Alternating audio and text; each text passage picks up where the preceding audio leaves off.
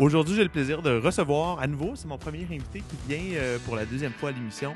Je reçois euh, en direct des bureaux de l'Institut économique de Montréal, par ailleurs, Vincent Gelozo. Bonjour. Bonjour Vincent. Ben, probablement en fait qu'au moment de diffuser euh, l'émission, euh, tu risques d'être parti. Toi, en fait, ça va faire un postdoc au Texas. en Absolument. Absolument. J'ai fini mon doctorat euh, à la LSI, donc j'ai maintenant. Docteur, ouais. je- suis le docteur qui aide pas. Euh, je Ouais. m'en vais au Texas pour un postdoc de un an, peut-être deux. Félicitations, excellent. Aujourd'hui, en fait, euh, le, le podcast qu'on fait aujourd'hui euh, découle d'une discussion qu'on a eue dans, dans les dernières semaines. Puis, ça venait en fait du fait qu'on trouvait que souvent, il y a une, une sorte de, de révisionnisme philosophique, un peu là, lorsque vient le temps, par exemple, de parler d'Adam Smith. Euh, on, prête, on prête beaucoup d'intention à, à, à l'auteur de La richesse des nations. Euh, puis, euh, ben, en fait, ça a comme, ça a comme motivé euh, le podcast d'aujourd'hui. Euh, on, on voulait finalement reparler de la théorie des sentiments moraux. Un, un- un- un- un sujet peut-être un petit peu plus intellectuel qu'à l'habitude, mais euh, Ben, intéressant ça- quand même. Oui, vas-y. Ben, ça s'explique bien simple. Euh, Adam Smith, les gens entendent tout le temps la main invisible. Fait quand Mhm. tu vas dans une librairie, en fait, tu vas souvent trouver même un livre qui est écrit, une sorte de résumé compact d'Adam Smith, qui est écrit La main invisible, euh, qui est absolument pas le nom d'aucun de ses livres. Euh, la, la main invisible, c'est euh, le sorte de cliché pour lequel il est connu. Puis la plupart des gens s'en servent comme on, on fait référence à la cave de Platon. C'est-à-dire que personne ne l'a en fait lu, mais tout le monde en a entendu parler. Puis les gens sont excessivement peu conscients qu'Adam Smith, le, le résumé de toute son œuvre, c'est-à-dire de son livre La richesse Mm. des nations, dans lequel on retrouve le mot main invisible, et un autre livre moins connu, La théorie des sentiments moraux, se résume ainsi. Ces deux livres-là se résument de la manière suivante c'est que tu as besoin de la moralité pour avoir des marchés. Juste, ju- juste avant de, de- de se lancer là-dedans plus profondément, j'aimerais ça, juste pour, pour le bénéfice des gens qui écoutent, la main invisible, moi, c'est un des termes les plus galvaudés. Puis une fois que tu le comprends, puis t'entends, euh, puis t'entends, souvent des gens plus à gauche l'utiliser pour se moquer, par exemple, de, de, de, Ben, avec de la, la joke de l'ampoule, là. Ouais, c'est ça, mais, mais effectivement, tu sais, c'est-. Mais la joke de l'ampoule, Ouais. veux dire, celle, celle, Ah ouais. celle où est-ce que on dit euh, qu'est-ce que deux économistes disent quand il faut remplacer l'ampoule, on va pas s'en occuper, la main invisible s'en occupe. Ouais, Ce exactement. genre de joke poche comme ça. Euh, quand les gens parlent de main invisible, ça vient d'un passage, un, particulièrement un passage dans le deuxième livre d'Adam Smith, qui a fait plusieurs livres en un, Chasse des Nations, il dit c'est pas par la bénévolence du boucher ou la générosité du, euh, du boulanger qu'on obtient notre pain. Ouais, je- je, Chacun pense que est c'est une belle. euh, c'est- une traduction littérale, en fait. Félicitations, tu as une excellente mémoire. Ouais, non, je, ouais. je- je- je- je connais mon Adam Smith Ouais. comme faut.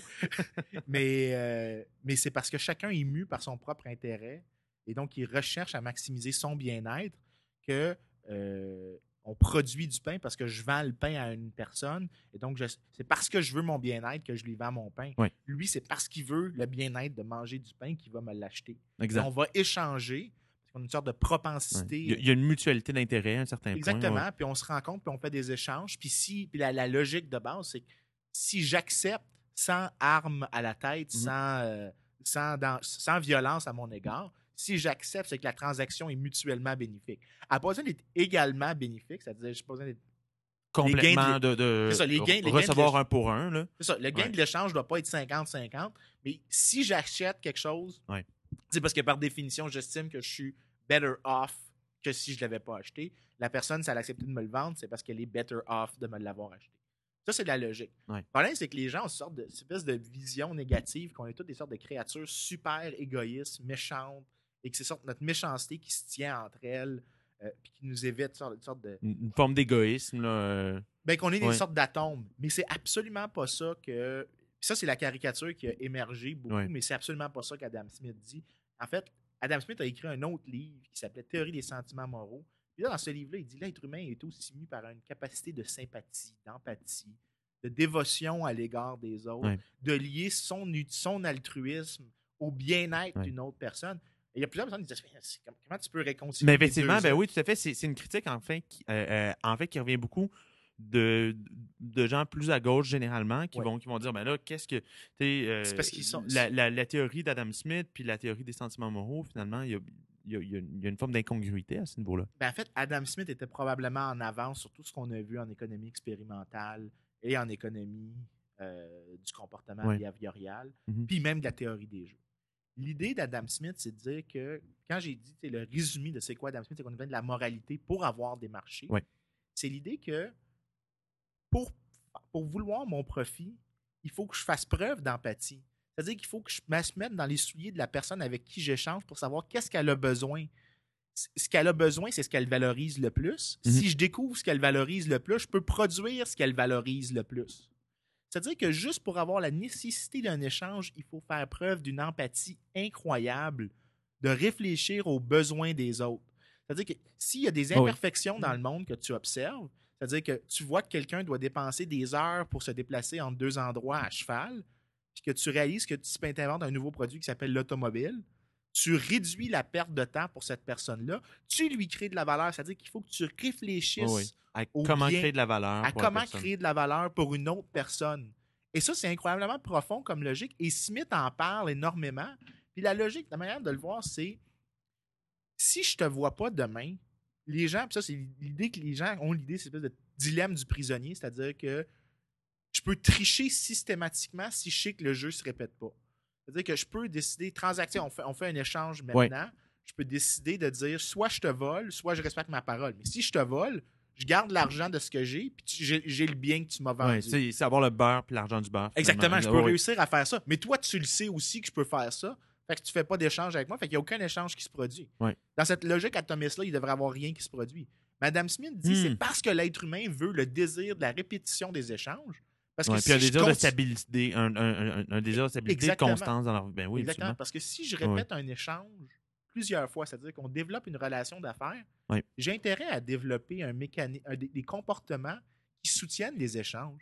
Et c'est qui vont donner confiance aux gens également. Ben, ben c'est oui. ça, c'est quoi les comportements qui soutiennent les échanges? Ben, c'est n'importe quoi qui génère de la confiance, c'est-à-dire des normes, des traditions, des codes. Mhm. Euh, les gens pensent que, tu sais, je peux parler de relations commerciales, mais même des relations très, très intimes, comme une relation de couple. Ben oui, absolument. en relation de couple, tu regarderas, c'est quoi les. Il y a des institutions que vous vous développez en couple qui ont aucun. Ouais. C'est pas une institution de marché. Juste qu'il y a, une, Moi, il y a un, de- éch- ben, il y a un tu- ouais, échange ouais. qui se produit entre deux personnes Oh, c'est de l'échange d'affection. Puis c'est très beau, c'est très. C'est- oui. c'est d'une- c'est c'est incroyablement.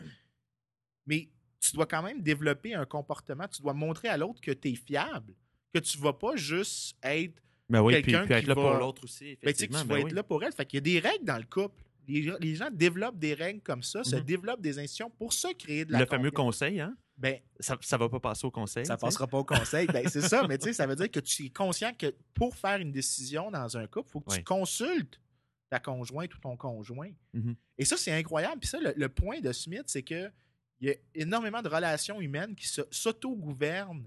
Pas nécessairement de la manière juste de mon intérêt est contre-validé par ton intérêt. C'est qu'on essaie de développer des institutions dans lesquelles on s'attache les mains pour montrer à l'autre qu'on est crédible quand on dit qu'on ne fera pas les choses inacceptables. C'est-à-dire que, que, que je ne vais pas juste comme te laisser faire tout le ménage à la maison. Euh, c'est sûr qu'on a des contraintes, c'est-à-dire qu'on a du temps, on a des choses, on a chacun nos spécialités. Ah oui. L'être humain est rationnel, c'est ça, c'est ça le point de Smith, c'est qu'il est rationnel, il est intéressé Oui. à l'intérieur de contraintes qui l'affectent. Mais à l'intérieur de ces contraintes-là, il va créer des institutions qui permettent de continuer les échanges et d'en faire davantage. Tu parles d'institutions. Est-ce que à à travers tout ça, il y a. C'est un gros sac. Oui, non, non, non, non, non, Normes, non, tu- traditions, tout à fait. mœurs. Mais, mais est-ce qu'à l'intérieur euh, de cette vision-là, euh, euh, Adam Smith en fait avait une vision étatique plus forte que ce qu'on que ce qu'on pourrait lui prêter à certains égards parfois? Euh, il y avait une vision euh, que l'État devait produire certains biens publics. OK. Que littéralement, ça serait très difficile de produire. Mhm. Un exemple qui est donné, qui a été inspiré plus par John Stuart Mill qu'on peut donner, ça serait genre les phares. OK. Euh, les phares que dans la nuit, tu sais, il y a un bénéfice à produire de la Commun, lumière, oui, tout à fait. mais tu peux pas exclure les personnes. C'est-à-dire qu'une fois que tu as, mis un phare sur, le, sur, sur les, sur les côtes, euh, les côtes euh, rocheuses de, Ouais. de l'Écosse, tu peux pas empêcher personne d'autre de Ouais. le voir. Fait qu'il y a un problème, les gens ne paieraient pas pour ça. Mais quand je dis que Adam Smith dit que les gens sont incroyablement bons à développer des institutions qui permettent les échanges Mhm. de se produire, pendant longtemps, on pensait que le phare, c'était l'exemple parfait de ce que l'État devait produire. Mais on a réalisé en faisant de l'histoire économique que c'est même pas besoin que l'État soit là pour ça. Les phares étaient produits de manière privée. Par les compagnies de bateaux ou de Ben, transport? par les de- ports. Les ports étaient détenus privés. Mhm. Et le gars qui détient un port se dit j'ai besoin d'avoir plus de navires qui rentrent. Ah, oui. Fait que Ah si moi j'ai plein de bateaux qui se perdent, moi je suis perdant. Fait que moi, je peux bloquer l'accès au port. Fait que les ports, souvent, faisaient de la production jointe, c'est-à-dire qu'eux, la valeur du port augmentait Mhm. avec la valeur, avec la construction d'un fort. Ouais. Donc, ils produisaient quelque chose d'une manière privée, c'est-à-dire qu'il y avait une institution qui était développée par un besoin de, euh, de maximiser les échanges. Mhm. Et Adam Smith, il y a une grosse littérature sur ça, sur comment est-ce qu'on développe des institutions conçues pour répéter les échanges. La famille, regarde, mon exemple préféré sur la famille, c'est les bagues de mariage. Les bagues de mariage, c'est que euh, dans une époque où est-ce Oui. que euh, le travail était principalement physique, euh, les hommes étaient les, les principaux gagnants oui. de revenus. Et ils avaient oui. besoin d'une femme pour entretenir la maison. S'occuper de la famille. s'occuper de la famille. Mais le gars, là, dans une situation comme ça, où est-ce qu'il y a le gros bout du bâton, il pouvait tricher facilement puis pas se commettre. C'est-à-dire, je fais quelque chose puis je m'en vais. Ben, La je- bague- je- je- comme, comme coucher avec une femme au bordel. Absolument. Oui, oui. absolument. Oui, manquer, absolument. c'est sûr qu'au fur et à mesure que le travail est devenu plus intellectuel, ces relations-là ont changé. Donc, la contrainte a changé. L'institution de la famille a changé. Mhm. Mais à cette époque-là, l'institution de la famille, c'est comme le gars avait une incitation peut-être à tricher. Sais, la règle de faut que tu achètes une bague à ta conjointe lorsque tu te demandes en mariage, qui est un vestige de ça, Mhm. qui est égal à peu près à 3 à 4 mois de ton salaire. Oui, oui, oui, oui, oui, c'est- C'était une règle de dire ça. que si toi, tu quittais, elle a gardé la bague, donc elle avait une compensation pour ce que tu avais fait de conneries. C'était vraiment ça à la base, oui? C'est vraiment ça. puis C'est vraiment excessivement récent. Il y a une grosse littérature Ouais, ouais. sur les bagues de mariage comme institution. Mais c'est des règles que. Ta qui- niaiserie vaut 4 mois de ton salaire. C'est ça. C'est si- ouais. Si tu veux niaiser, là, c'est ça que ça va coûter. Donc, mais, mais ça, Oh, c'est- mais bon. des institutions qui apparaissent pas par force gouvernementale. Il y a personne qui a C'est c'est planifié. des normes sociales. C'est ça. fait. Oh, Il oui. y a personne qui a planifié Oh, oui. ça. Même la monnaie est une institution qui apparaît pour permettre des échanges. Mais il n'y a personne qui le planifie. Il n'y a, pas un roi qui s'est assis un jour qui a dit Oui, c'était ton je exemple, ça. Ouais, c'est mon exemple préféré. Euh, je vais prendre une pièce d'or, là, je vais prendre de l'or, puis je vais faire un petit rond avec. Après ça, je vais les mettre dehors, puis les gens vont acheter des choses avec ça. Non, la monnaie, c'est que tu avais des sociétés très, très, très simples qui avaient juste deux biens produits, oui. la cueillette puis la chasse. Puis après ça, ben, on n'a pas besoin de monnaie dans un système comme ça. Le, le troc fait très bien. Mais à un moment donné, on produit plus de choses, donc il nous faut une unité qui permette de dire que j'ai pas besoin de trouver des oranges pour échanger avec toi qui veut des pommes. Fait que Ouais, c'est ça que, que tu- es obligé d'avoir un inventaire euh, énorme pour faire, pour faire des échanges. Ben, il, y a, Euh, il y a un entrepreneur qui découvre Ouais. que s'il s'il trouve une monnaie, quelque chose que tout le monde veut utiliser, il peut s'en servir comme Ouais. médium Puis ça d'échange. pas nécessairement grand-chose, par exemple, des pièces d'or. Oui, tu peux faire des bijoux, mais, Exactement. mais à l'époque, on faisait pas vraiment de, de composantes quelque- électroniques, whatever. Oh, oui. Quelque chose qui est marketable, dans Ouais. le sens que les gens vont le vouloir, puis tu peux, tout le monde va l'accepter. Mais la monnaie est émergée. Tu, fais, tu regardes l'histoire de l'anthropologie de la monnaie, c'est né de manière purement informelle et de manière Ben, non planifiée. oh, oui, c'est ça c'est le- une économie d'échelle à un certain point. Puis C'est ça le Ah, ouais. point de, fondamental de Smith, Ouais. c'est que l'être humain est incroyablement bon à concevoir des institutions pour réguler son propre comportement et de maximiser les échanges, de créer en Ouais. fait, pas juste de, de- de- de maximiser les échanges, Est-ce système créer légal des est- nouveaux. Est-ce qu'un système légal étatique pour toi rentre dans cette définition-là? Ben même le système, c'est ça. Oui, moi je pense que tu as un rôle dans la production du service de, de justice, mais il faut même, il faut vraiment avoir une histoire mauvaise du droit pour penser que c'est Ben- l'État qui a émergé le droit. Ouais. Tout ce qui est le, le- juste, juste common law, ça le dit dans le nom. Ouais. common, c'est des traditions orales, des traditions partagées, des règles qui étaient établies oui. de manière organique, qu'on a ensuite codifiées. Donc, le droit tel qu'on le connaît maintenant, Mhm. C'est du droit qui n'était pas rég- C'est pas quelqu'un. Il n'y a pas un roi qui s'est assis pour déterminer c'était quoi la règle. Ben, C'est des règles qu'en France, quand même, avec le Code civil, il, Ben, c'est ça. il y a, il y a Il y a quelque des exceptions. Il y a des exceptions, là. Ouais. il, y a, il y a des cas de formalisation, mais même le Code civil a des éléments de tradition encastrés Ah à l'intérieur de loi. Donc, c'était des choses qui étaient émergées d'avant. Puis je discutais en fait semaine avec comptes. un, tu sais, puis je discutais en fait de semaine avec un ami juriste, puis il disait, c'est, drôle, mais en tout cas, puis c'est pour, aller plus loin dans ce que tu dis, mais il disait, il y a, il y a quand même quelque chose d'ironique dans le fait que tu t'en vas étudier en droit pendant quatre ans, tu passes le barreau pour finalement utiliser des sophismes d'autorité durant tout le reste de ta vie finalement? Parce que tu, tu fais juste te baser sur ouais mais avant on disait ça euh, tel cours a dit ceci mais mais, Mais, puis- mais- puis mais c'est le poids de la oui. tradition. il y, a, une tradition Puis effectivement non seulement ça, Oui, mais ces traditions-là, comme ils émergent de manière souvent spontanée, il n'y a personne qui planifie une tradition. Oui. la tradition émerge et peut-être qu'elle peut rester plus longtemps qu'elle est nécessaire. Mhm. Ça, c'est une question super importante en économie puis en histoire. Mais lorsqu'elle émerge, c'est parce que les gens l'estiment bénéfique au comportement social, à maximiser des échanges. Mhm. Le droit des contrats, si tu lis le droit des contrats aujourd'hui, la majorité de ça, c'est des choses qui sont nées historiquement euh, dans, euh, dans euh, des, des- des ententes informelles. Oui. Donc, l'idée que tu peux pas tout mettre dans un contrat et qu'il faut que tu présumes de la bonne foi de la personne à l'intérieur Ouais, du. Ah, principe du contrat. Tout à fait. Ben ça, c'est ça, c'est une tradition qui était codifi- qui s'est codifiée avec le temps dans une loi. Mais c'était une tradition. Dans d'autres, dans d'autres communautés, par exemple en Mongolie, euh, où est-ce qu'encore aujourd'hui, c'est, une, une tradition orale euh, du droit à un haut niveau. OK. Euh, ben, c'est très coutumier, en gros. Ouais, basés ouais. de tradition orale sont devenus du, du droit coutumier à toute fin Mhm. pratique. Et euh, Mais ça reste étatisé quand même. ça s'est un Ouais, peu étatisé, mais il y a des aspects qui sont nés complètement de, de- relations privées. Mais, mais de manière par exemple générale, de dire, oh. Euh, tu peux pas, euh, par exemple, l'homme fort du village dans certaines tribus, là, c'est pas dans le cas de la Mongolie, mais par exemple, à Papouasie-Nouvelle-Guinée, c'est mon exemple préféré, il y avait un gars qui s'appelait le Tonowi, qui était un- un- le- le- l'homme fort du village, qui était un sage aussi, et on lui demandait de, de- de faire l'adjudication des conflits. Donc, il était lui-même nommé juge médiateur. par la ouais, ouais. communauté. Donc, c'était le médiateur En chef. des conflits. Ouais. Et il était reconnu pour ça. Et lui, il avait le, le deal, c'était que lui avait un bénéfice qui venait de ça. Il, il- il recevait quelque chose pour faire l'adjudication. Mhm. Mais il avait intérêt parce que son profit à lui dépend de si les- Euh, De tout le monde trouve qu'il est honnête. Mais tout le monde trouve qu'il est au mais- moins fair. Mais sauf que, sauf, sauf qu'il y a quand même un. En tout cas, si on- parce que je, je veux pas non plus qu'on déborde trop dans, dans, Non, dans ça. ce Mais, sujet-là. mais même l'arbitrage aujourd'hui, c'est la Oui, même tout chose. à fait. Ça- mais sauf que ça, on regarde. Mais tu sais, je suis quand même heureux de savoir qu'au Canada, on n'est pas de juges qui soient élus directement. Tu pour moi, il y a quand même quelque chose de problématique là-dedans. J'aime, j'aime le fait qu'il y ait une distance. À, à un certain point, t'as- Oui, je comprends. puis- puis- puis à ce niveau-là, moi, c'est c'est là où je deviens plus, plus étatiste. C'est que si tu as des juges qui sont toujours élus ou qui cherchent juste la satisfaction immédiate des gens, ben parfois la justice n'est pas nécessairement rendue ou n'est pas nécessairement Absolument. servie par. Absolument. Je ne suis pas en train de dire ouais. que, tu devrais, que les juges devraient être élus. Je suis juste en train Mhm. de faire le point philosophique que- et historique. que Ça existe. Beaucoup, Oh, de, c'est beaucoup de possible. droit est Ouais. né de, euh, de nature privée où est-ce que les gens consentaient à s'attacher les mains à des normes pour justement, en sachant que, OK, je perds, des je perds dans mon bénéfice immédiat, mais comme je sais que ça devient une règle crédible, Ouais. tout le monde aussi Ça devient attache. prévisible, puis là, finalement, on est, il y a des finalement, on est capable d'avoir quelque chose de Il y a des fonctionnel. exemples incroyables Ouais. qui sont donnés de mécanismes comme ça. Par exemple, des marchands maghrébins au Ouais. 13e siècle par Avner Greif. Il a super bien documenté ça.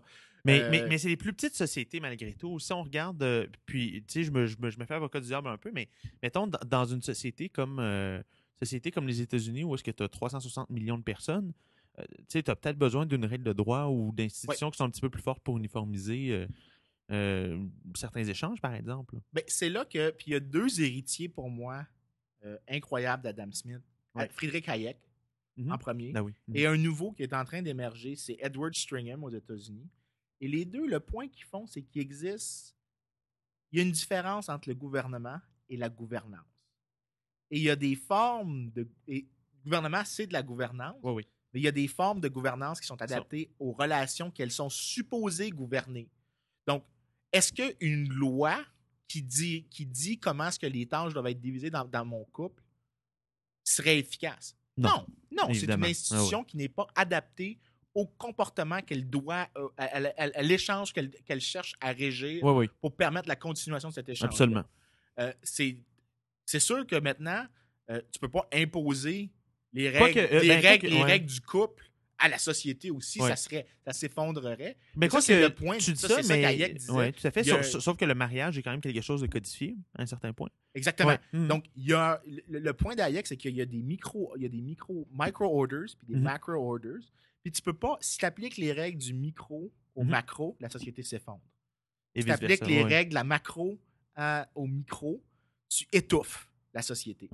Et donc, ça, ça veut dire qu'il faut que tu te questionnes. C'est ça, c'est ça le, insight très riche d'Adam Smith. C'est que tu te questionnes sur c'est quoi la forme de gouvernance. C'est-à-dire, Est-ce qu'il existe des mécanismes de gouvernance, de provision de biens publics, de gestion des relations qui peuvent être produits de manière privée? Là, j'ai pris des exemples extrêmes. Le- la production de défense militaire, que c'est assez facile à défendre que c'est l'État qui devrait s'en occuper. Oui. Mais en même temps, je peux très bien défendre. là, l'autre extrême, c'est la famille, qui est un comportement individuel que tu pourrais jamais régir. Évidemment. Puis tu peux pas appliquer un à l'autre. Mais il y a des choses entre les deux qui peuvent être produites de manière privée.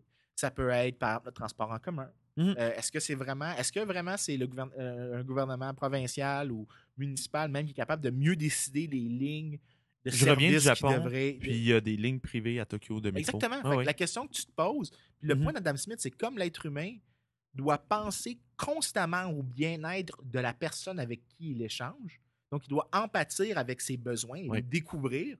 C'est à travers l'échange qu'il découvre. Donc, si moi, je découvre que tu as besoin d'un transport, puis que je- tu peux te convaincre de me vendre, de m'acheter le service de transport que je t'offre à l'intérieur de Tokyo, Mhm. par exemple, en deux points privés, Oui. ben, c'est parce que je t'ai rendu service. Donc, j'ai conçu un service en pensant à tes besoins.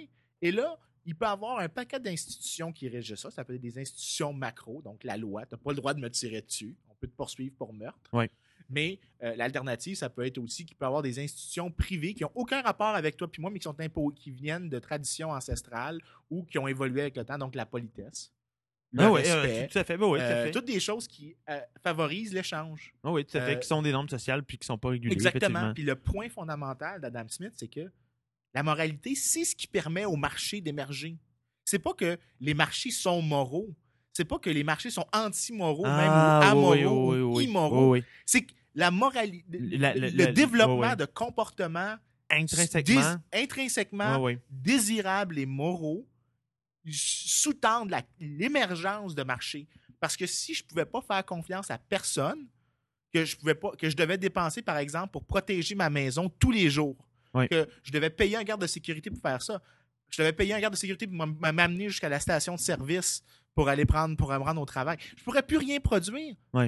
C'est-à-dire qu'on on, on- on- des règles qu'on s'impose nous-mêmes, c'est-à-dire que euh, peu importe c'est quoi la petite règle, de- qui mène à de la confiance, ça fait en sorte qu'on n'a pas à dépenser des tonnes de ressources pour superviser tout le monde. Oh oui, effectivement. Et oui. et c'est ça la- la- la- la- le point d'Adam Smith, c'est que les gens sont incroyablement bons à découvrir leur bien-être. Ils sont, sont pas, ils sont pas rationnels dans le sens post-facto, c'est-à-dire puis, qu'après ouais. les faits, ils découvrent que.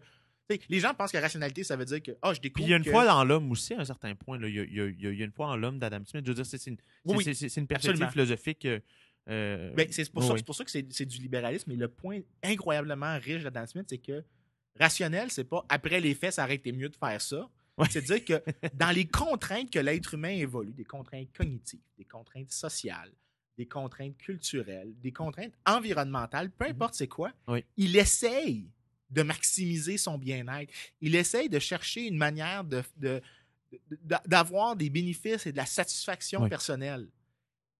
Mais comme il est conscient qu'il faut que les échanges se continuent, que ce n'est pas juste une question de gratification immédiate, quand il est conscient de ça, quand il est capable de voir les bénéfices à long terme, Oui. ben, il essaye le plus possible de concevoir des institutions. Ça ne veut pas dire que ça marche parfaitement et qu'il ne fait pas des gaffes ou qu'il ne développe pas des addictions. Sais, Par exemple, tu peux avoir une discussion sur rational addiction ici. Euh, tu peux faire des gaffes, tu peux faire des erreurs. Et ça ne veut pas dire que quand tu essayais de maxi- quand tu as fait ta décision, que tu pensais explicitement que ça allait te nuire, puis que, ça, c'était ta pire alternative, que tu as choisi ta pire alternative. Des fois, tu peux avoir deux choix de merde, puis choisir celui qui est moins de merde. Ouais, ben oui, oui, tout à fait. Mais l'être humain, dans la mesure qu'il y a des choix à faire, va toujours chercher le meilleur son choix bien-être. Oui. dans la mesure qu'il peut le découvrir, dans la mesure qu'il y a de l'information. Et c'est l'idée que la vraie rationalité, c'est celle où est-ce que lorsqu'il fait une erreur une fois, peut-être deux fois, peut-être trois fois, il va essayer de corriger le tir.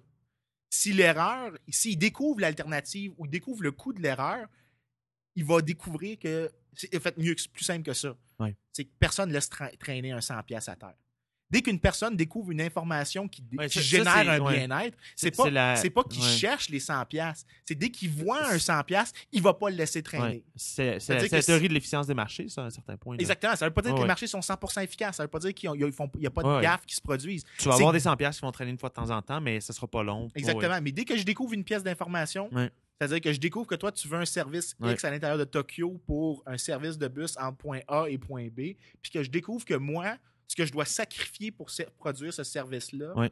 est plus bas que la meilleure alternative que j'ai, parfait, je vais te produire Ouais. le service. Mhm, tout à fait. C'est- C'est c'est intéressant parce que ça me fait penser. Hier, j'ai regardé le film euh, The Big Short. Je sais pas si tu l'as si tu l'as vu.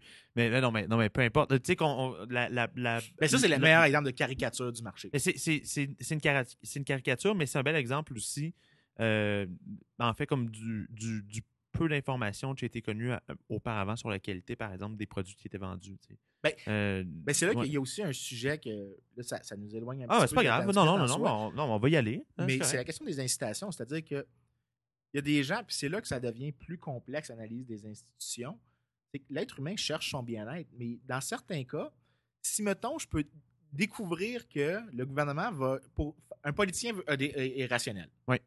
Si je le convainc que je peux le faire réélire, s'il produit l'expulsion des gens dans le bâtiment dans lequel je veux construire un Walmart, Mhm. puis qu'on fait une alliance, moi, ça me coûterait un million de convaincre les gens de partir. Mais je peux dépenser 100 000 pour faire élire le gars qui va utiliser la force pour le faire. Ouais, Là, ouais. la tentation est là. Il y a une incitation à ne pas penser. à- je pense à mon bien-être, mais je pense au bien-être du politicien, puis c'est lui qui me produit l'échange le plus bas possible. Le comportement est, est incité par l'action gouvernementale. Et c'est là le point le plus important de Smith. C'est-à-dire, les marchés sont pas parfaits, mais l'action gouvernementale est tout autant imparfaite. Ouais, ouais, tout à fait, effectivement. Donc, tu peux avoir Ah des résultats dans lesquels C'est une ironie que, que, que, que, beaucoup, de gens qui se considèrent libéraux ou libertariens relèvent souvent. C'est de dire, vous croyez, vous n'avez pas confiance en l'homme, sauf quand il est élu. Oui, exactement. Ça, c'est la chose que j'ai jamais compris. Mais euh, souvent, en fait, il y a de l'action gouvernementale mais, qui mais- c'est intéressant parce la qu'il peut crise avoir... financière, c'est le meilleur exemple. La crise financière, il y a euh, la, la Banque centrale qui a réduit les taux directeurs Trop bas, pendant, long- probablement. pendant Ouais, trop longtemps, trop bas, trop longtemps, puis qu'ils les a remontés trop tard, trop peu. Mais en même temps, ça, ça n'aurait pas été un problème s'il n'y avait pas eu toutes les restrictions sur le zonage dans plusieurs marchés, parce que là, ce que la Banque fédérale fait, ça augmente la demande. Ouais. Mais dans plusieurs marchés, l'offre Certains incitatifs, mais ça, dans d'autres marchés, il y avait tellement de réglementation Ah que l'offre diminuait. Fait que les prix augmentaient plus. Dans les marchés où est-ce qu'il y avait le moins de réglementation sur la construction, genre au Texas, il n'y a pas eu de bulle immobilière. Dans les marchés qui avaient énormément de réglementation sur la construction, il y a eu des bulles immobilières, j'entends genre en Californie, qui est l'inverse du Texas à toute fin pratique. Ouais. Tu prends Ouais, deux États disproportionnellement différents aux États-Unis, c'est les deux. Mais c'est pas que les gens étaient stupides là-bas ou qu'ils étaient méchants. C'est que tu leur as envoyé un signal où est-ce que, un, le gouvernement envoie le signal qu'il stimule la demande, Mhm. et d'autre part, tu as l'autre gouvernement qui dit tu peux pas augmenter l'offre. Ben, ça veut dire Ben, que le c'est ça. prix, le prix augmente. Donc, je peux faire un gain d'équité, donc je devrais m'investir là-dedans, donc on devrait échanger des biens financiers. Les, les banques n'étaient pas stupides. Ils répondaient dans un univers où il y avait énormément de distorsions générées par l'action gouvernementale de maximiser leur bien-être. Donc, ça ne veut pas dire que le point de Smith, c'est que tout est beau dans tous les mondes. C'est-à-dire que les gens sont rationnels, répondent à des incitations. Et dans un, dans un monde où est-ce que c'est le plus privé possible, tu as le moins de distorsion possible parce que les gens te disent vraiment ce qu'ils veulent.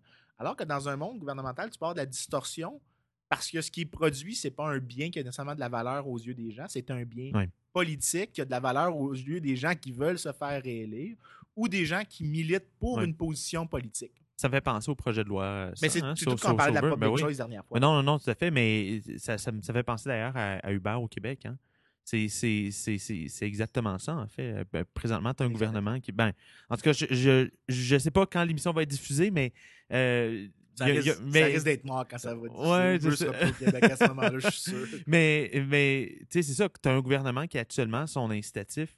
Ça, ça, me, sidère parce que moi, j'ai, moi, j'ai peine à croire que la plupart des élus libéraux euh, croient vraiment à ce projet de loi-là. Je, je pense, je pense que la plupart voudraient Mais- avoir une solution mais de ça marché. prouve, ça prouve pas mal le point de, de, de- Oui. Smith. Puis plus des gens qui ont. Puis Alexandre Taillefer, lui, son, son coût le moins élevé, c'est quoi? Hein?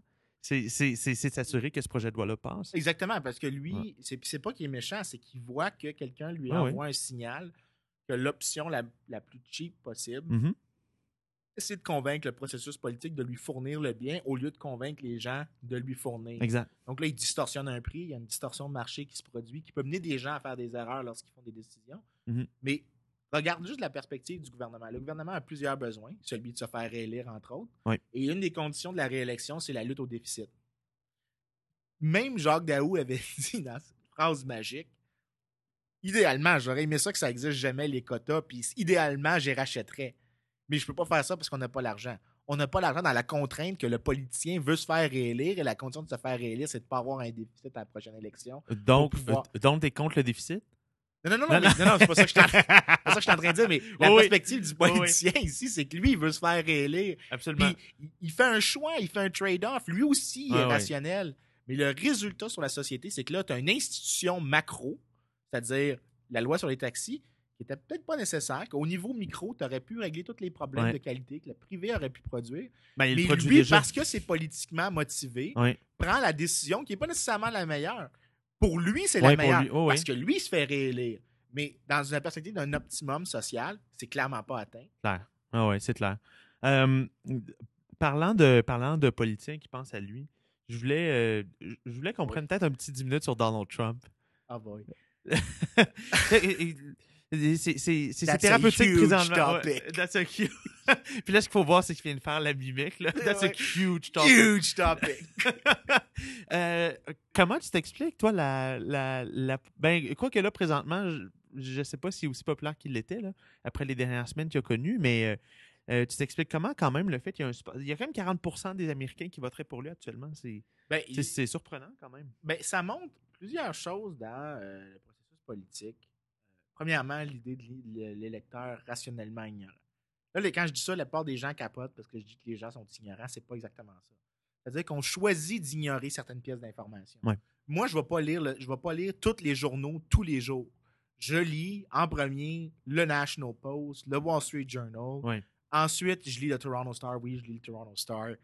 Euh, mais tu sais, je ne vais pas, me rendre, oui, oui. jusqu'à l'écho de oui. binière. L'écho de l'obinière. C'est pas rien contre les gens de la binière. Non, non, mais non, non, fait- rationnellement, oui, oui. je Mais, mais c'est pas de l'information dont tu as besoin. Ben, c'est ça. Je choisis d'ignorer une information. Mais aux États-Unis, euh, euh, l'électeur, dans une société où est-ce que tu es 300 millions, que Mhm. tu es un vote sur, sur 300 millions, il doit y avoir à peu près quoi 170 millions de gens. Disons 200 Ouais, millions ouais, de gens ouais, qui peuvent voter. supposons 200 millions qui peuvent voter. peuvent voter. Je suis un sur 200 millions. La chance que je fasse élire le prochain président est, est- est- est ridiculement basse. Ouais. Donc, un, j'ai un bénéfice minime à, à- à m'informer. Deuxièmement, j'ai aussi une incitation à de beaucoup d'informations à calculer. Puis en plus, j'ai même une incitation à être rationnellement irrationnel. C'est-à-dire que le concept d'idéologie, les Mhm. gens pensent que c'est mauvais, mais l'idéologie, tout ce que c'est, c'est une interprétation cohérente qui permet de couper le white noise. C'est-à-dire que moi, ma perspective, Ma- ben, ma ça- ça- ben, soit. quand je white noise, c'est que ouais, ouais. Mais, mais quelqu'un ouais. quelqu'un quelqu'un de, de souverainiste qui est membre du PQ, hardcore, puis que pour lui, option nationale, c'est juste une question de. pour lui, option nationale, c'est une option considérable. On dit bonjour à Simon-Pierre Savard-Tremblay, non? Ah, non, non, mais, mais, mais, mais l'exemple, c'est que ils iront pas lire. la- Oui. ils, ont une- ils ont un cadre d'information dans lequel ils vont pas considérer l'alternative fédéraliste parce que dans leur tête, il y a, un- il y a Ouais. une interprétation cohérente qui est construite. Mais, mais que ça aussi à simplifier, parfois sursimplifier l'histoire aussi. Exactement. Mais ça, ça ne veut pas dire que, les gens font nécessairement des bonnes idéologies ou que c'est des idéologies défendables. C'est que c'est quand même un framework d'analyse du comportement. Que les gens pour- utilisent. Comment est-ce que les gens choisissent des informations qui rentrent. Et aux États-Unis, il existe des cadres d'analyse rationnellement irrationnels. C'est-à-dire qu'on choisit un cadre d'interprétation dans lequel on ignore tout le reste. Un des autres, le plus fort, c'est le biais anti-échange. C'est-à-dire qu'on a tendance à croire que si c'est américain, c'est meilleur. Parce qu'il y a une, il y a Ben, y a une narration. C'est un point sur lequel l'histoire t'amener. est Ben, mais c'est- tu sais, le- la, la- la remontée du protectionnisme actuellement, c'est. Il y a une tradition historique, puis il faut connaître un peu l'histoire des États-Unis. Euh, la narration toujours des États-Unis, c'est We're a great country, we're an exception in the world, on est exceptionnel. Ben, ça crée un cadre d'interprétation dans lequel on présume L'exceptionnalisme américain. l'exceptionnalisme américain. Oui. Euh, ça- je je, je n'ai absolument pas le caractère exceptionnel des Américains. Pour moi, c'est un des plus beaux pays au monde. Mais ça donne quand même des dérives intellectuelles. Celle-là est en est une. Mais il y a des gens qui considèrent par définition que toute information qu'on leur donne sur le libre-échange, parce que s'il y a un sujet de déconnexion complète entre le public et le- les économistes, Oui. c'est le libre-échange. C'est complètement. Salaire minimum, tu peux trouver quand même une minorité appréciable d'économistes qui vont dire que tu peux l'augmenter modérément sans trop de problèmes. Si c'est dans, un, si dans une fourchette euh, Ouais, du mais avec plein, avec plein de qualifications, mais tu vas en trouver peut-être un 25% qui vont dire que c'est défendable. Sur le libre-échange, on parle de du 95% et plus de gens qui disent que le libre-écge, c'est bien. Je, je me le souviens par 5 contre qui reste, Ouais. c'est des gens qui disent sous condition. Ouais. C'est-à-dire qu'il n'y a personne qui dit que le libre-échange, c'est mauvais. je me, je me souviens par contre d'avoir euh, euh, lu un article qui relatait le fait que, euh, par exemple, la Chine, dans les dernières années, s'est construit beaucoup, beaucoup sur un modèle protectionniste. C'est-à-dire que pour arriver au, au- au niveau où ils sont actuellement, où, où ils sont plus ouverts tranquillement, ils ont, ils ont dû protéger beaucoup, beaucoup leur, leur économie. Est-ce qu'il n'y a pas quelque chose de. ou un, ou un espace de contradiction, là, non?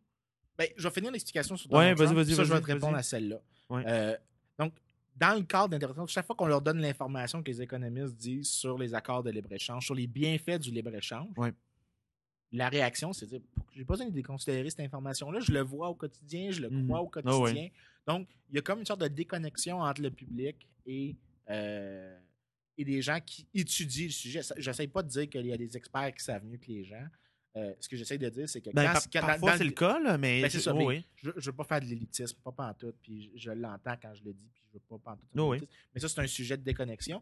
Mais là, pour un politicien qui veut se faire élire comme Donald Trump, tu joues sur cette, tu joues sur cette déconnexion-là. Oh, oui. Dans une analyse rationnelle, tu joues sur cette, sur cette, euh, sur cette déconnexion-là pour te faire élire.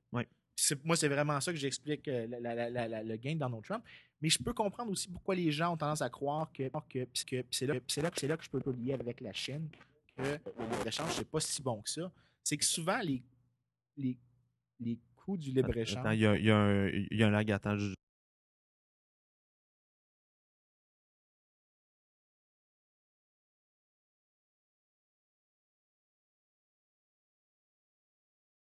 Je suis désolé. Non, c'est bien correct. Euh, donc, dans, un, dans le, la raison que Donald Trump peut l'exploiter, c'est aussi que les gens, c'est facile de voir les bénéfices, c'est facile de voir les coûts du libre-échange. C'est-à-dire que lorsqu'il y a des changements industriels importants en faveur de la Chine, par exemple, tu vois facilement les bénéfices. Tu vois Mhm. facilement les coûts. C'est-à-dire qu'il y a des jobs qui se déplacent. Mais tu vois pas, tu vois plus difficilement les bénéfices. L'efficience, les ressources les prix plus pour. bas. ben ouais. Mais aussi, il faut noter une chose que plusieurs économistes commencent à dire sur les accords de libre-échange. Quand on disait le 5% sous condition, là, les gens qui sont comme. Ah. Ben, moi, je suis un de ceux qui dit sous condition parce qu'il existe de plus en plus d'ententes de libre-échange qui incluent des, des exceptions. C'est-à-dire que un traité de libre-échange, pour moi, ça devrait fitter sur une napkin. Ouais, Je n'imposerai pas, je n'imposerai pas, Pas de tarif. barrière à tes affaires. Ouais. Tu n'imposeras pas de barrière à mes affaires. That's it, that's all. On fait quel- quelques pages d'adaptation parce qu'il y a des, différences légales. Donc, Ouais. comment est-ce qu'on ajuste pour ça? Mais un accord de libre-échange devrait fitter à peu près 100 pages. Quand ça fait 10 000 pages, c'est pas un accord de libre-échange. C'est du libre-échange avec 10 000 exceptions.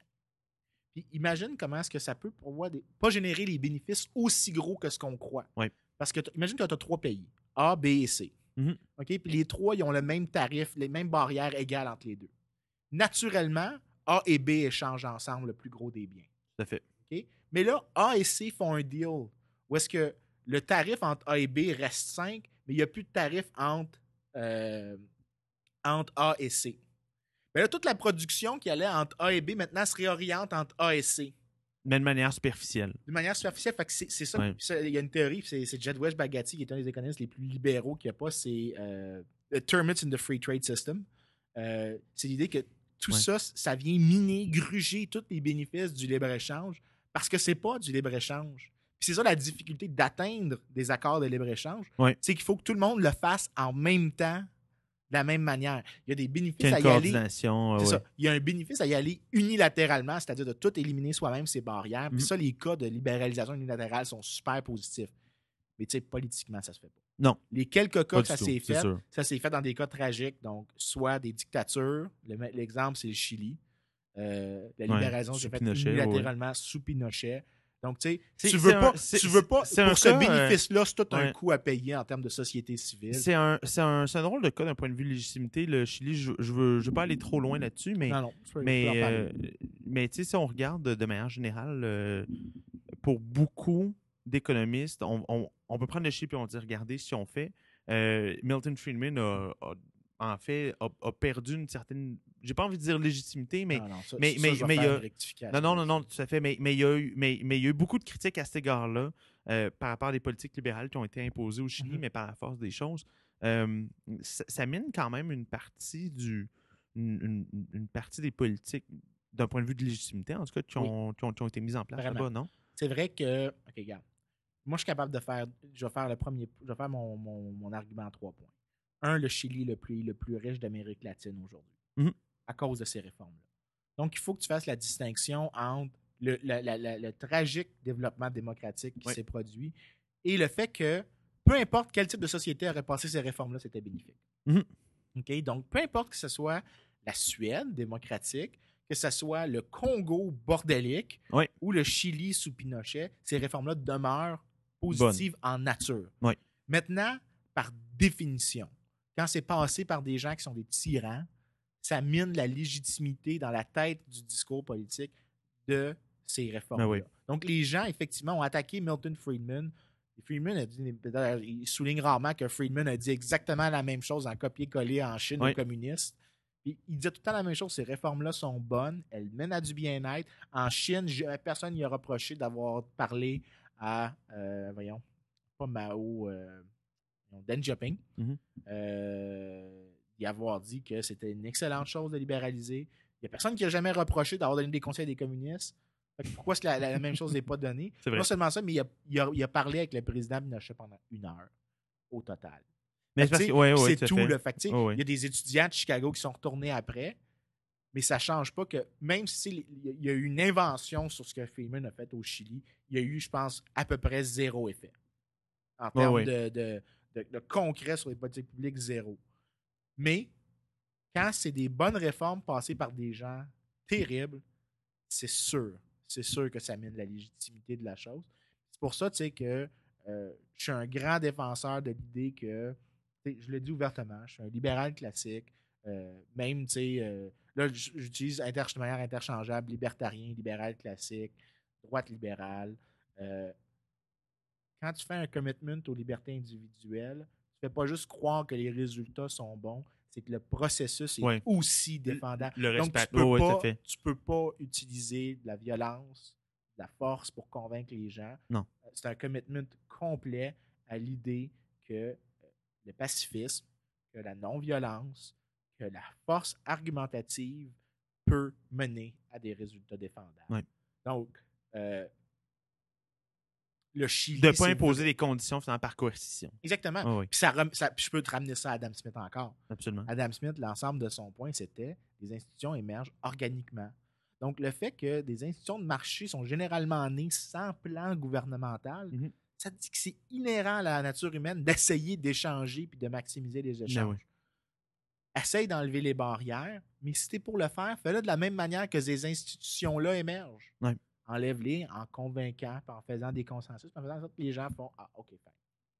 C'est pour ça tu sais, que quand on parlait de Public Choice la dernière fois, je disais que c'est vraiment un processus pédagogique très, très long. Absolument, tout à fait. Ben les oui. bénéfices de, de- de laisser les gens le plus libres possible.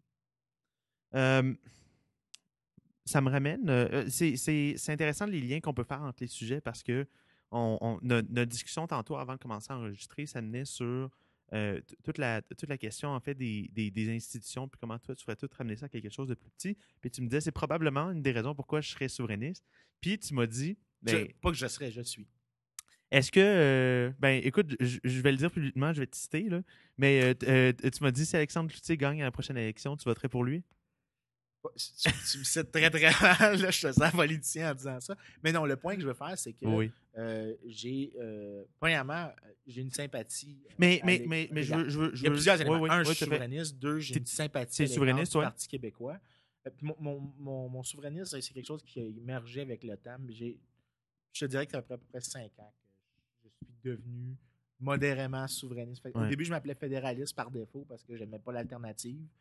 Euh, mais j'étais déjà très sympathique, puis ça m'en prenait pas beaucoup de me pousser over the fence. Ouais. Maintenant, je m'appelle souverainiste en dépit du PQ. OK. Euh, en dépit de tous leurs efforts de me convaincre, j'ai réussi à me convaincre tout seul. C'est- vraiment. Ouais. Non, non, mais c'est des gens qui euh, font énormément d'efforts pour me convaincre de ne pas être souverainiste des fois. Mais euh, quand on regarde le Parti québécois, comme c'est un parti qui a énormément besoin de la souveraineté, lorsqu'il est au pouvoir, il fait des choses qui généralement sont défense, défense de la liberté individuelle. Donc, c'est des- un parti qui a été très, très fort sur défendre les libertés civiles. Et c'est aussi un parti qui a été très fort Par sur- exemple, parce que, parce que moi, présentement, je pense à la dernière question, c'était genre imposer la loi 101 au Québec. c'est- Ben, la grosse- quand C'est la même. grosse exception, mais il y a aussi des cas de, euh, de transparence gouvernementale qu'ils ont poussé très, très fort pour.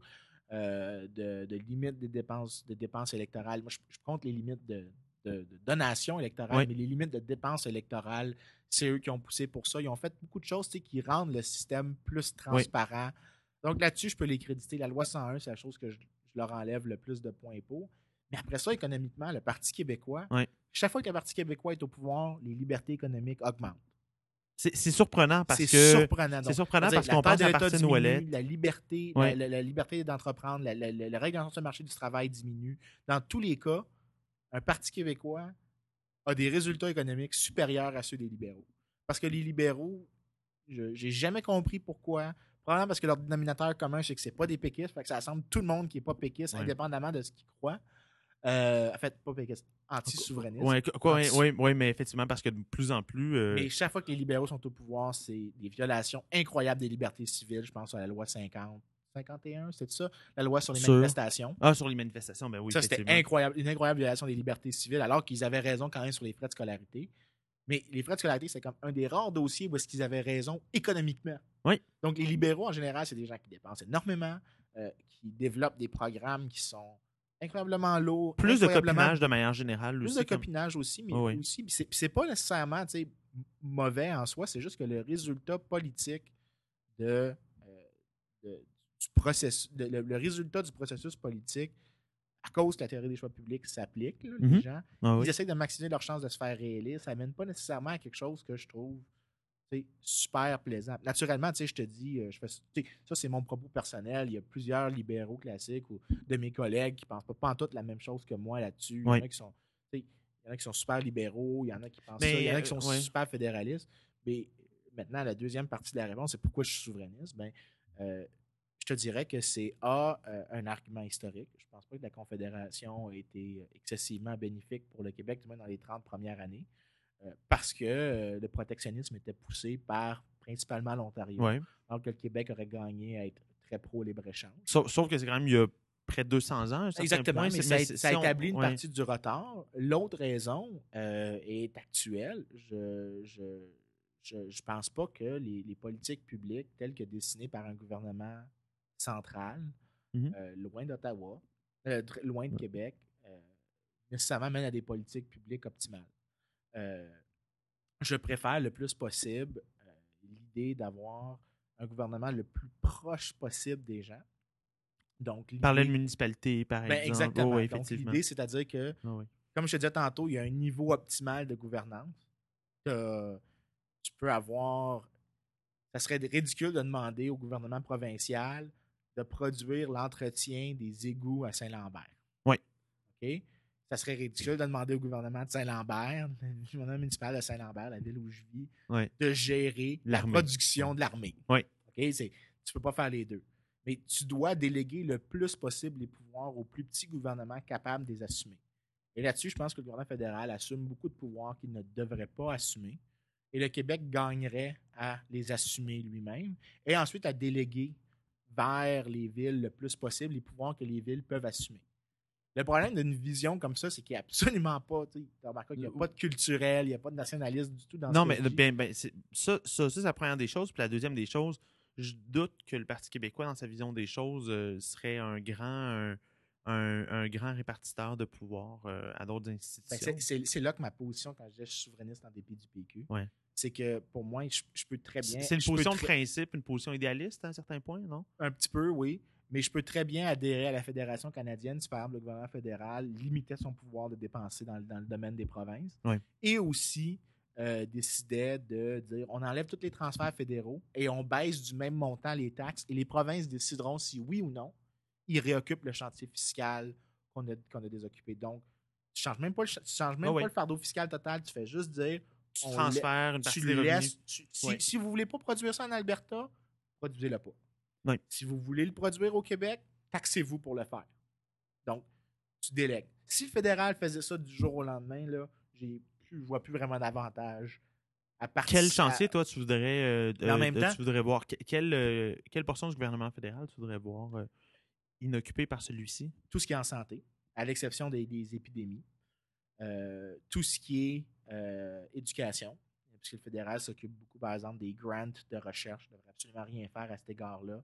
Euh, L'assurance emploi aussi. Je pense que ça devrait être euh, très, très provincial. C'est intéressant, ça, parce que sur cette question, ben, sur cette question-là, tu penses La pas que- réglementation tu- des marchés. Oui, mais, ouais, mais, ouais, mais sur, sur- sur la question, sur la question de l'assurance emploi, je ne veux, pas- je, je veux pas le transformer en débat, mais euh, moi, j'ai moi, j'ai toujours eu l'espèce de perspective que l'assurance emploi, on bénéficiait énormément au Canada euh, d'être tout le monde dans le même pot d'argent parce que justement, ça minimisait euh, une exposition à un, à un grand, un grand risque, par exemple, au niveau de l'emploi, dans regarde, certaines régions. ça, ça, il y, a un- il y a un- il y a une réponse à ça, puis moi, c'est la réponse dynamique, c'est-à-dire qu'absolument. En statique, c'est vrai. Mais en dynamique, puisque les gouvernements participent à ça, ça fait en sorte que les provinces comme le Québec, le Nouveau-Brunswick, la Nouvelle-Écosse, les Princes-Édouard, perdent Plus de chômage. Ben non, c'est parce que tu n'assumes pas le coût complet des politiques publiques. Fait que le Québec, quand c'est l'Alberta, parce que quand tu regardes le pourcentage des versements qui sont donnés au Québec, Fait puis le pourcentage des contributions, par définition, tu as un transfert implicite qui se fait. Absolument. Si le Québec fait une politique publique qui augmente le chômage, c'est pas elle qui assume le plein coût. Elle assume une partie du coût, Oui. mais le coût est assumé par un autre.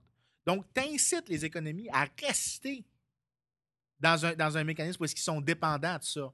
Mhm. L'assurance emploi, la raison, puis ça, c'est la, la réponse, c'est que c'est-à-dire qu'il y a des économies, genre comme le Québec, il y avait un gros secteur particulier. Donc, s'il y a un downturn, ça Par exemple, super. en aéronautique, là, Exactement. Oui. Mais ça, à n'importe quel moment, si tu prends une photo, c'est vrai. Mais si tu prends un film, c'est-à-dire que tu animes cette histoire-là, quand tu as un régime d'assurance nationale, comme pour l'assurance emploi, t'incites à, à- à avoir des... à garder... Je dirais pas mono Fait d'un point de vue, fait, fait- fait d'un point de vue économique, l'incitation qu'il y a- politicien. qu'il y, y a une incitation qui n'est pas à l'avantage euh, du développement économique, mais en même temps, si on regarde d'un- simple point de vue du, du régime en tant que tel, il est plus solide. Oui, Ouais, oui. ça, ouais. À, à n'importe quel moment, il est plus. Si je prends une photo, à n'importe quel moment, il est plus solide. Ouais. Mais moi, ce que je vois, c'est que c'est pas juste. C'est pas comme si les politiciens étaient des gens désintéressés. Lorsqu'ils conçoivent la politique publique, ils ont un intérêt. C'est clair. C'est-à-dire que le politicien au Québec qui propose quelque chose qui, normalement, le coût complet, c'est d'avoir plus de chômage, Oui. mais que c'est payé par l'Alberta, lui, lui, la politique publique, maintenant, est plus Il ne mange facile pas à la claque. Ben oui, Il mange pas l'entièreté. Il mange une partie de la claque, oui, mais il assume pas l'entièreté de la claque. c'est clair. Donc, lui, son incitation, c'est de conserver des politiques qui ne pourrais feraient pas avoir une forme de, de surprime comme pour n'importe quelle police d'assurance, dans le genre de, Ouais, genre de ça, c'est une autre affaire, des- mais, mais ça, ça, c'est un détail en tant que tel Tout à fait. de. Non, non, mais, non, mais je réfléchis parce que, l'assurance emploi, c'est parce que Ouais. pour, pour les auditeurs, c'est que tout est cap. Le, le- le premium que tu dois payer est capé pour toutes les ouais, industries. en fonction de ton salaire. Oh. Exactement.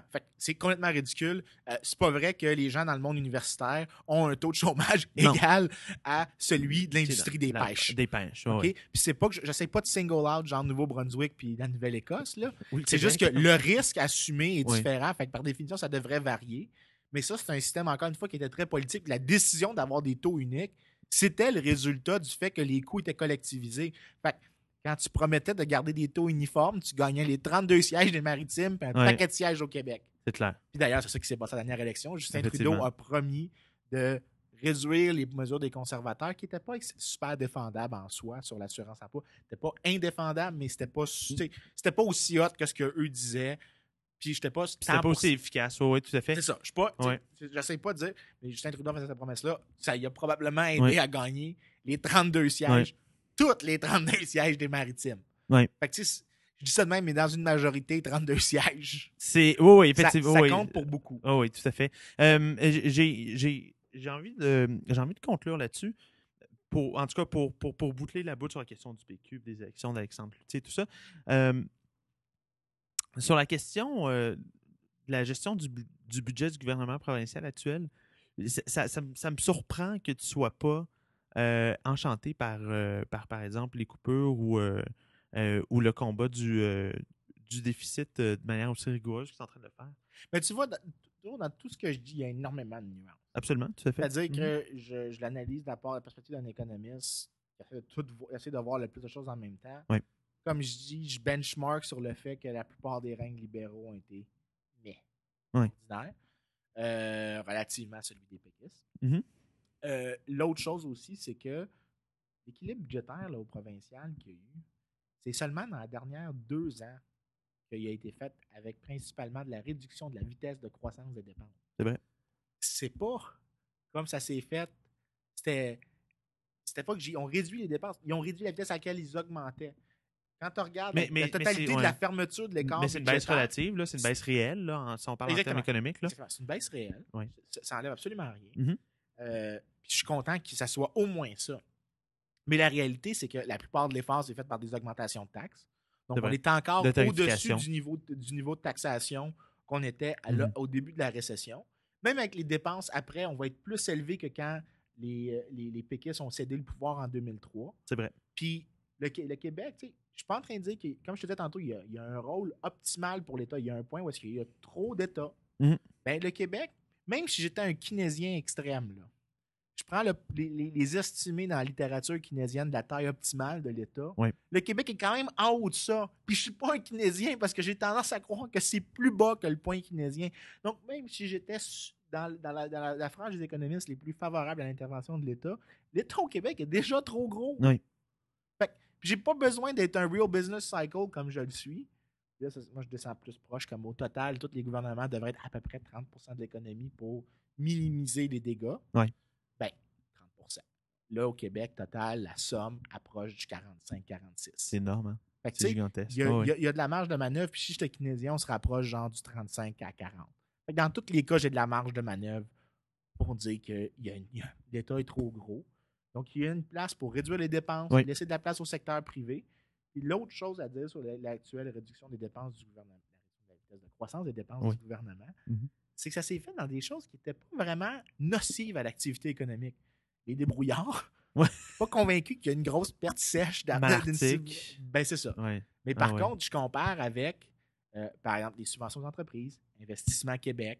Investi- Donc, Oh oui. tous des choses, oui. tous des programmes qui pourraient probablement être éliminés, qui réduiraient les dépenses, qui imposent un coût beaucoup plus important à la société québécoise qu'une subvention de 900 000 au. Au, au débrouillard. Je ne suis pas, en Ouais, train de- je suis pas en train de défendre la subvention aux débrouillards, parce que je pense que l'avancement scientifique peut se faire sans aide de l'État. Je. Mais, ben, Mais- premièrement, c'est l'économie de bout de chandelle là, dans, Ben, c'est ça, c'est des bouts de chandelle. Puis dans la perspective, tu sais, si tu t'es assez. Si, si t'es- si tu te fais l'effort de faire une liste de priorités. Je vois pas comment ça peut être au top. Comment, comment débrouillard est devant Investissement Québec? je suis Ouais. content. de- je veux dire, je vais prendre n'importe quoi qui se fait présentement pour équilibrer le Ouais. budget puis baisser les dépenses.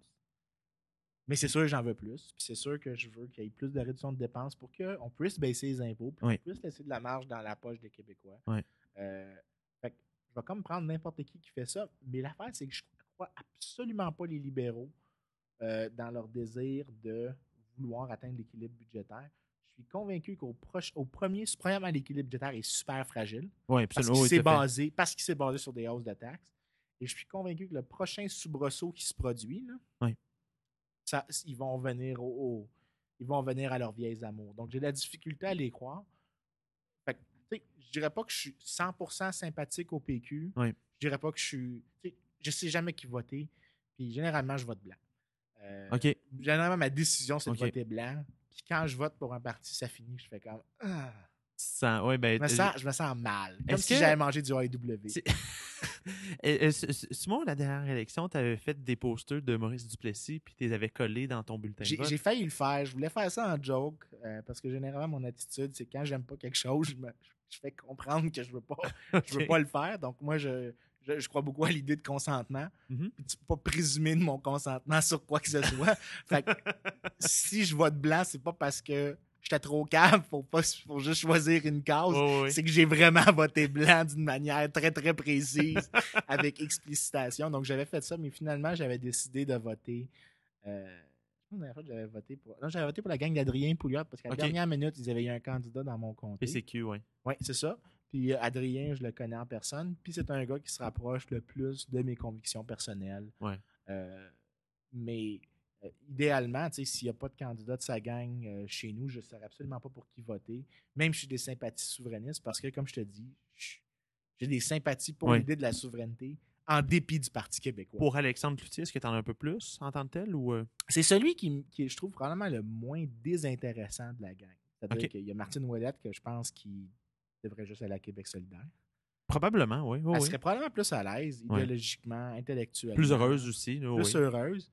Euh, sinon, Véronique Yvon, j'ai aucune idée qu'est-ce qu'elle pense. Euh, j'ai rien de négatif à dire sur elle, en fait. Mais Oui, oui. Mais c'est un petit peu. C'est un petit peu. ben, Oh oui. Non, non, mais c'est mais c'est parce qu'on qu'on sait pas ce qu'elle pense. J'essaie de trouver une analogie pour dire à quel point ça coûte absolument rien, mais c'est ça, ça coûte absolument rien. Euh, puis Alexandre Cloutier. euh, Jean-François Lisée. Jean-François Lisée, en fait, c'est probablement un de ceux que je trouve les plus intellectuellement intéressants. Absolument. Ah oui, je suis d'accord avec toi. Parce qu'il faut dire ça, même si le gars, il tire tellement souvent, des fois, il manque magistralement sa shot. Mais il faut que tu lui donnes le mérite d'être un des rares au Québec qui Ouais, croit vraiment que. que oui, c'est ça, il se commet. Il bullshit pas pantoute. En fait, non, il bullshit des fois, mais comme n'importe quel politicien. Mais le gars, intellectuellement, essaye de, de- de ramener. C'est peut-être la seule chose que j'ai de positif à dire à l'égard de la politique en France. Ouais. Au moins, les politiciens là-bas ont une forme de d'essai à l'effort intellectuel. Et au Québec, le seul qui fait ça, c'est Jean-François Lisée, de Ouais, faire l'effort de démontrer une perspective intellectuelle, pas juste un technocrate, vraiment de dire je- voici la profondeur de ma pensée. Puis ça, là-dessus, c'est très rare. C'est très, très rare, effectivement. Je pense qu'on va se laisser là-dessus, Vincent. Ça plaisir. Merci beaucoup euh, d'être venu à l'émission. Vincent Gelozo, économiste. Et maintenant, euh, au postdoc, euh, tu t'en vas au Texas, c'est ça? Texas Tech. Texas Tech. Excellent. Merci beaucoup, Vincent. Ça plaisir.